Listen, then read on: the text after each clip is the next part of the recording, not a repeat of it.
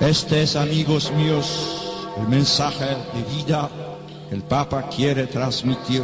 Pido al Señor que tantos esfuerzos no hayan sido vanos, que con su ayuda produzcan frutos abundantes y duraderos de la vida de fe, esperanza y caridad. Hoy tenemos algo que hacer nuevo adentro. Hoy tenemos que dejar que Dios renueve algo en mi corazón.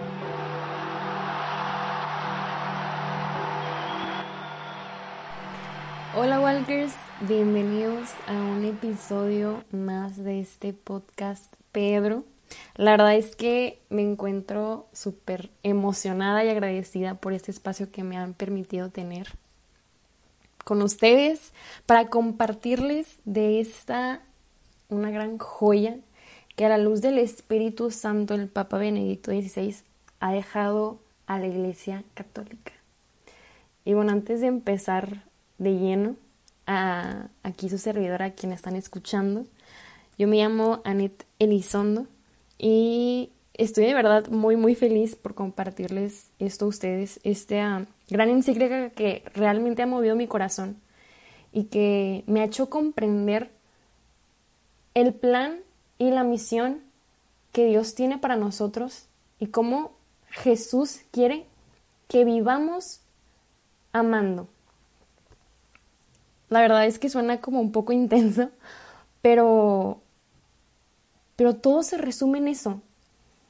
Y, de verdad espero que, a lo largo de estos tres semanas que os voy a estar acompañando, tres episodios en cualquier momento que vayan a escuchar esto, en su corazón también se haya movido esta inquietud de querer amar de la manera más completa, de amar de verdad, amar como Cristo nos ha llamado a amar al prójimo. Y bueno, ya para comenzar, porque honestamente se me hace muy, muy poco tiempo para, para hablarles de la riqueza de, de esta encíclica.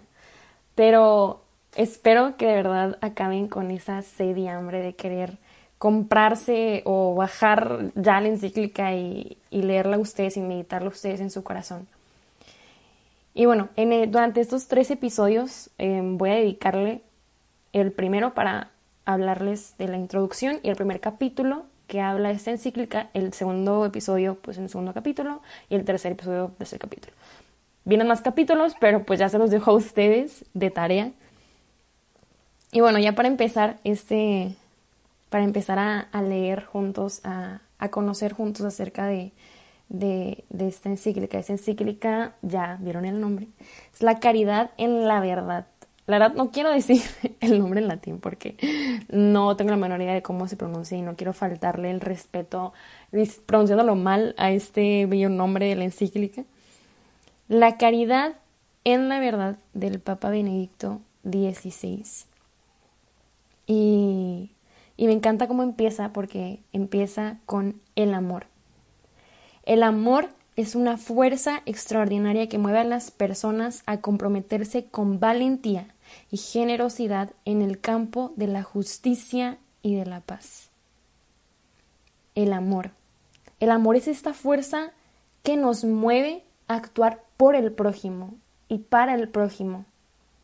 Y él le llama este amor la caridad. La caridad es este amor recibido y ofrecido para y por el prójimo.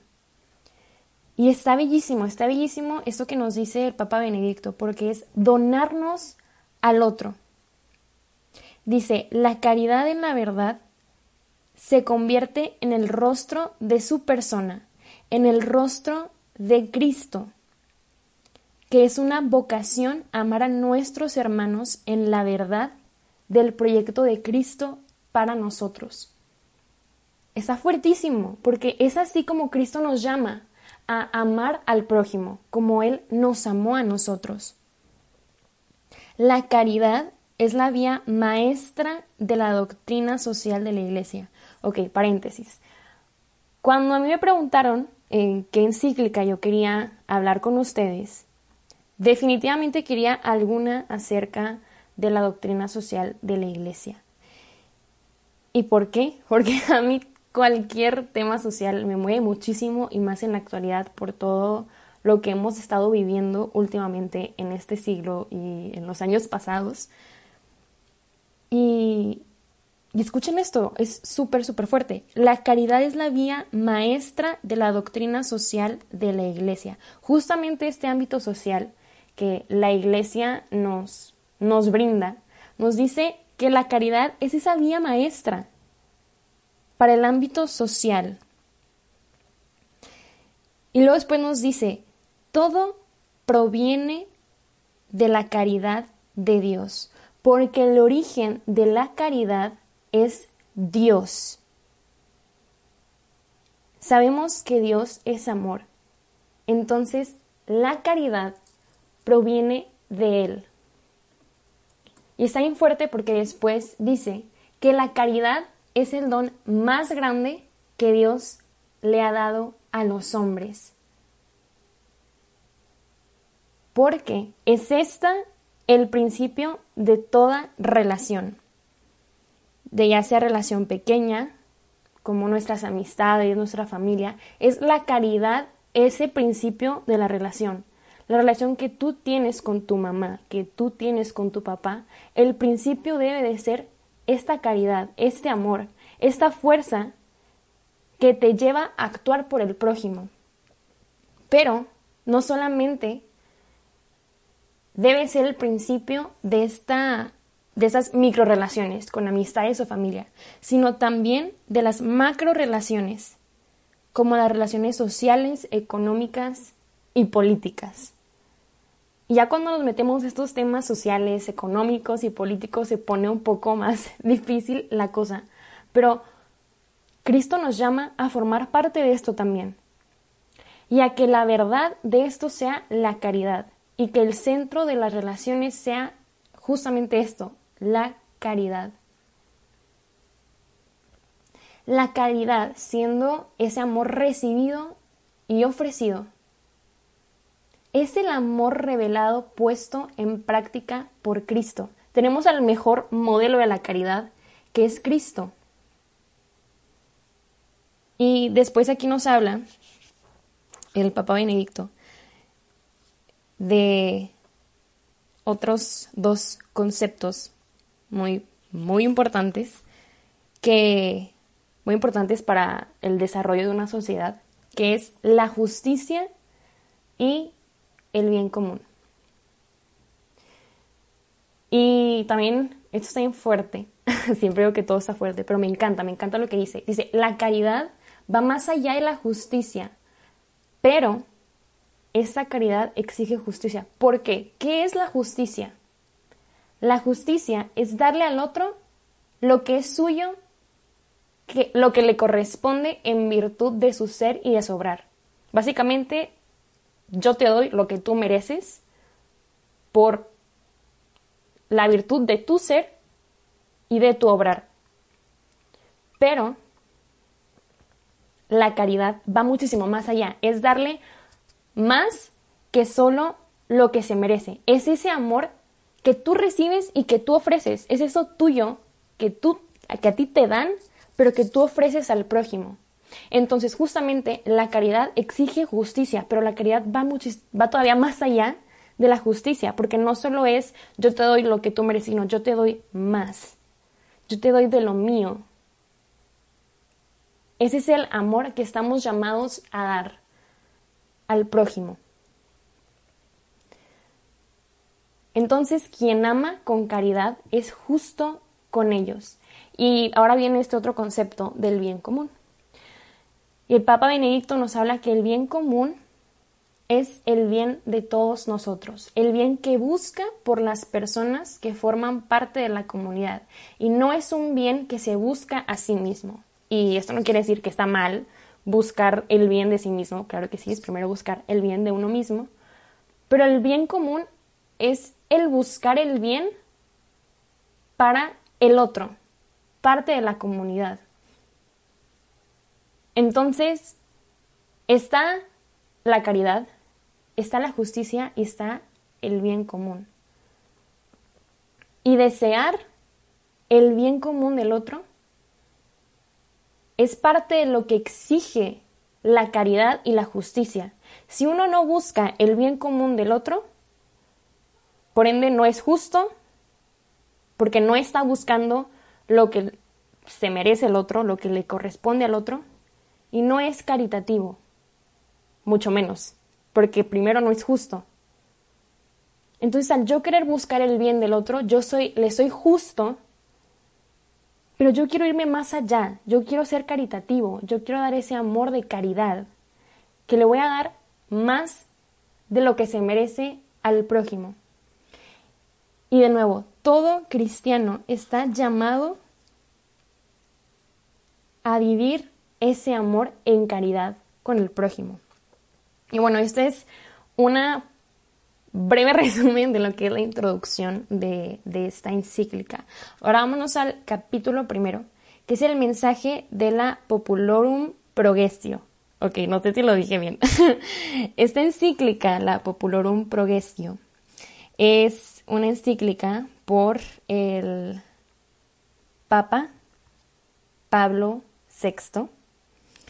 Em, y la verdad es que eh, Benedicto XVI hizo, escribió esta encíclica muy basado en, esta, en esta encíclica del, Pablo VI, que también es una encíclica muy rica para la doctrina social de la Iglesia, entonces también se los recomiendo que la lean. Pero bueno, para no como eh, desviarnos del tema. Em, entonces, en principio, esta encíclica de la Popularum Progresio, em, el Papa Pablo VI nos revela dos verdades en esta encíclica. La primera es que toda la Iglesia, en todo su ser y obrar, cuando anuncia, celebra y actúa en la caridad, tiende a promover el desarrollo integral del hombre. Promueve el desarrollo integral del hombre. ¿Y qué es el desarrollo integral? ¿Qué es integral?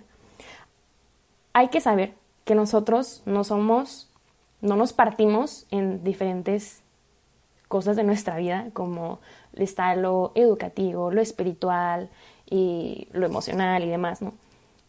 No nos repartimos en muchos pedacitos, somos una integridad. Por eso, cuando uno vive en la verdad de esta caridad, promueve el desarrollo integral del hombre, el desarrollo de todas sus partes. El, desarrollo en lo educativo, el desarrollo en las actividades espirituales y demás. La segunda verdad es que el auténtico desarrollo del hombre concierne de manera unitaria a la totalidad de la persona en todas sus dimensiones. Va lo mismo a lo que le está diciendo, que el auténtico desarrollo del hombre concierne todas las dimensiones del hombre, no solamente una, no solamente va a progresar en lo espiritual, sino progresa en lo personal, en lo emocional, en lo educativo, en lo profesional. ¿Por qué? Porque el hombre está llamado a trascender, y aquí es donde voy con, con lo siguiente. Dice, el progreso es una vocación, porque cada hombre está llamado a promover su propio progreso. No estamos llamados a quedarnos en donde estamos. No estamos llamados a que si ya avanzaste un poquito, ahí te quedes. No, estás llamado a progresar, a este desarrollo integral. Y luego después también dice, el desarrollo es una vocación y este nace de una llamada trascendente y que también este nos dice que el desarrollo es una vocación, nos dice también que nosotros somos incapaces de darnos nuestro significado último por sí solos. ¿Qué quiere decir esto? Que Cristo nos llama a través de nuestra vocación que hay que desarrollarnos, que hay que progresar, que hay que trascender, que Él es quien nos va a dar el significado final de nosotros mismos de quiénes nos valemos, de quiénes realmente somos. Y bueno, esta misma vocación requiere por completo una respuesta libre y responsable. Tú estás llamado libremente, si lo deseas o no, a progresar, a tener este desarrollo integral que estás llamado a tener. pero que tu respuesta sea una respuesta libre y responsable. Pero bueno, ¿qué es realmente el desarrollo? ¿Qué es este desarrollo al cual estamos llamados? Porque creo que ahorita en esta en el mundo actual podemos escuchar mucho como esta palabra que el progresismo o que el desarrollo o tú que eres progre o no y demás, pero ¿qué es realmente este desarrollo y cuál es el auténtico desarrollo? El auténtico desarrollo que se nos viene revelado desde la verdad. El auténtico desarrollo es el que es integral, o sea, que promueve a todos los hombres y a todo el hombre, en el que en todas sus dimensiones beneficia justo la verdad que Pablo VI nos iluminaba. Ese desarrollo que promueve a todo hombre en su integridad. Y justamente este desarrollo humano, como vocación, exige también que se respete la verdad. ¿Cuántos no ahorita, ahorita me refiero como en el mundo actual, nos vemos confundidos en qué es la verdad, qué no es la verdad, qué es el buen desarrollo, que estamos progresando, que nos quedamos atrás y que la iglesia, y es que por qué sigues esta doctrina de la iglesia si viene desde hace años y es que no vemos lo que en realidad Cristo veía para nosotros sino que Él, siendo hombre, vio por sí mismo y vio por nosotros y vio por el hombre por lo que es, progresando como hombre. Ya sé que sonó medio, medio revuelto esto, pero después Pablo, VI eh, dice, bueno, más bien Papa Benedicto XVI a la luz de, de Pablo VI, dice, la fe cristiana se ocupa del desarrollo apoyándose en Cristo en la misma revelación del misterio del Padre y de su amor. Este manifiesta plenamente el hombre al propio hombre. ¿Y cómo saber si el desarrollo que nos plantea el mundo es el auténtico desarrollo o no? Si no es de todo el hombre y de todos los hombres, no es el verdadero desarrollo. Y es lo que hay que preguntarnos primero conocer qué somos, cuáles son nuestras dimensiones y qué es lo que nos ayuda a progresar, qué, qué y dónde nos está ayudando a desarrollarnos integralmente. Y bueno,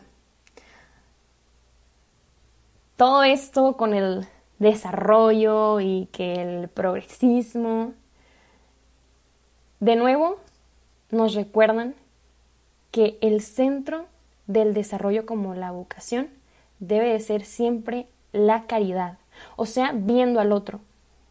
Si me plantean un concepto de desarrollo de progresismo que no sigue este centro de la caridad, que no ve al prójimo, que no ve la justicia en el prójimo, que no ve el bien común para mi prójimo, no es el desarrollo como vocación al que tú estás llamado.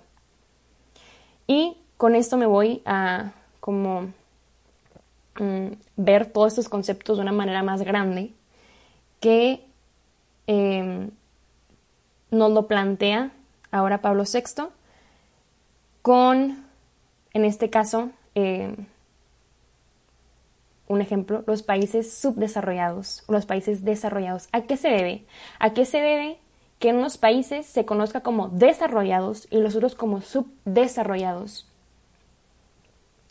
¿Y cuál es la causa de lo subdesarrollado? En cualquier aspecto, en una persona, en un grupo, en una comunidad, en un país, en una nación, en, en un grupo étnico, en lo que tú quieras. La causa está en la voluntad. Y él dice, él pregunta, ¿con qué frecuencia somos solidarios? ¿Con qué frecuencia se desentiende de los deberes de la solidaridad? ¿Qué tan solidarios somos con nuestro prójimo? Y dice, por eso, para alcanzar el desarrollo, hacen falta pensadores de reflexión profunda que busquen un humanismo nuevo, el cual permita al hombre moderno hallarse a sí mismo. Y esta parte de humanismo nuevo no significa el, el sacar otro nuevo concepto de qué, son, qué es el humanismo y la humanidad y demás, sino porque Cristo, que lo hace todo nuevo, hay que dejarnos orar por Él para, para que Él nos haga humanos nuevos para que Él haga nuevo este concepto de la humanidad. ¿Cuál es el auténtico concepto de este humanismo nuevo? Pero dice, el subdesarrollo tiene una causa más importante aún que la falta de, de pensamiento es la falta de fraternidad entre los hombres y entre los pueblos. Puede que ahorita veamos la sociedad más globalizada o que la tecnología nos ha ayudado a avanzar. Y sí, la sociedad cada vez más globalizada, está más globalizada, pero puede que nos haga más cercanos, pero no nos hace más hermanos. Y esto es lo que nos falta. Dice, dice Pablo VI, estamos urgentes, nos vemos con esta urgencia de traer nuevas reformas. Pero esta urgencia no se debe al estado de cosas, al traernos cosas o a lo material, sino de la necesidad de alcanzar una auténtica fraternidad. Y, con esto, con esto acabamos este primer capítulo que nos encontramos con una extrema necesidad de alcanzar una auténtica fraternidad. No porque no estemos viendo guerra en nuestros países cercanos o con el de al lado, no significa que el mundo está en paz, que el mundo ha encontrado el amor. Ahorita puede que nos veamos que estamos más juntos o más cercanos, pero somos más enemigos que nada. Cristo nos llama a buscar esta auténtica fraternidad en la caridad de nuestro actuar. Cristo nos llama a buscar, a encontrar y a expresar la caridad que Él nos ha dejado, que Él ha sido modelo de eso. Entonces, hermano, hermana, walkers, los llamo a ustedes a que cada día, en cada acción que hagan, expresen esta caridad que están llamados a expresar, que están llamados a vivir y a dar. Este amor recibido que se ofrece al prójimo. Y bueno, Walkers, nos vemos la próxima semana con el segundo capítulo de esta joya, la caridad en la verdad. Amigos, les pido también que en ese cara a cara con Jesús sean buenos y le pidan por mí, para que yo tampoco tenga miedo de abrazar la vida, para que sea capaz de cuidar las raíces y diga como María, hágase según tu palabra.